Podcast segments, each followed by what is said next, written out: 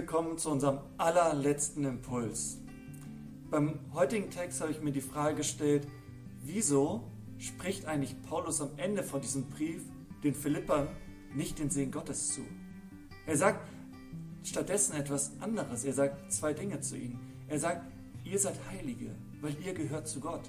Und zum Zweiten sagt er, die Gnade von Jesus Christus sei mit euch. Anscheinend empfindet er das als wichtiger.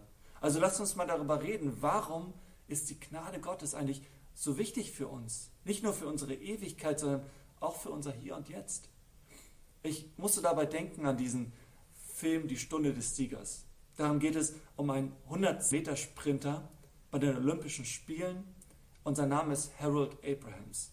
Und dieser Harold Abrahams sagt an einer Stelle, ich habe zehn einsame Sekunden, um meine Existenz zu rechtfertigen.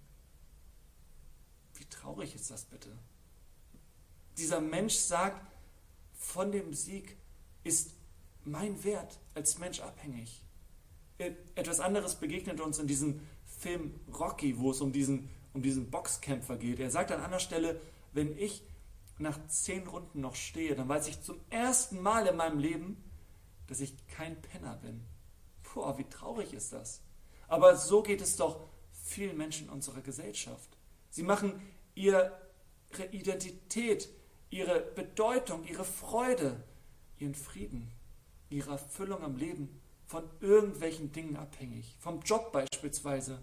Manche Menschen legen am Abend die Füße hoch und sagen sich, hey, ich bin etwas Besonderes, weil ich diesen Job machen kann, weil ich diesen Job bekommen habe. Andere machen ihren Wert von ihrem Partner abhängig und sagen sich, ja, weil diese Frau mit mir zusammen ist. Das zeigt doch, was ich für ein toller Kerl bin.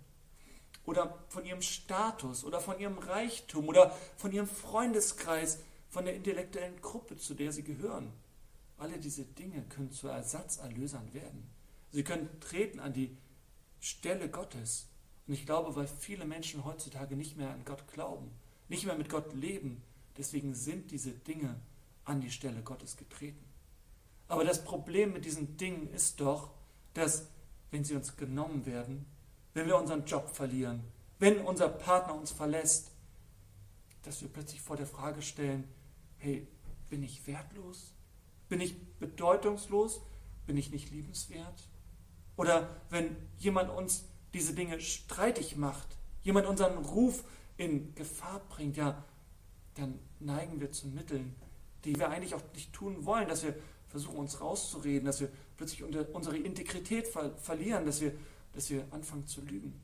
Oder wenn wir die Dinge nicht erreichen, die wir uns vorgenommen haben, wenn wir eben nicht auf dieser Karriereleiter hinaufsteigen, dass wir uns fragen, was, was, was bin ich eigentlich wert? Und ich glaube, das Ding ist, so geht es nicht nur Menschen, die ohne Gott leben. Auch als Christen, vielleicht lebst du schon mit Gott, der du dieses Video schaust, die du dieses Video schaust, ey, auch wir tappen immer wieder in diese Falle.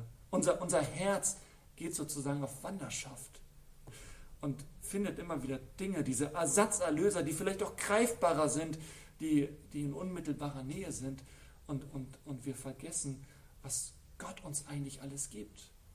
Wir nutzen diese Ersatzerlöser, um uns unserer selbst zu versichern, um Liebe und Anerkennung zu bekommen. Martin Luther spricht in diesem Zuge von der Werkseinstellung. Er sagt, wir nehmen andere Dinge, die an die Stelle Gottes rücken. Und das ist doch eigentlich die Sünde hinter der Sünde. Das ist der Kern der Sünde, dass wir andere Dinge nehmen, von denen wir uns all das versprechen, was wir doch eigentlich nur von Gott bekommen können. Also was ist die Lösung? Ich glaube, die Lösung dieses Problems liegt genau in dem, was Paulus ganz bewusst an das Ende seines Briefes nochmal gestellt hat. Wir sind Heilige, wir gehören zu Gott. Wir dürfen uns jeden Tag Gottes Schönheit anschauen, uns jeden Tag in seine Liebe stellen und uns davon erfüllen lassen. Und wir dürfen uns die Gnade von Jesus Christus anschauen, was Jesus für uns getan hat, wie er sich für uns aufgeopfert hat und was das heißt für uns, welche Bedeutung wir haben in Gottes Augen. C.S. Lewis hat einmal gesagt, wir gleichen einem Waisenkind, das im Elendsviertel wohnt und immer noch in der dreckigen Pfütze spielt und gar keine Vorstellung davon hat, wie es ist, Ferien am Meer zu machen. Wir geben uns oftmals mit viel zu wenig zufrieden.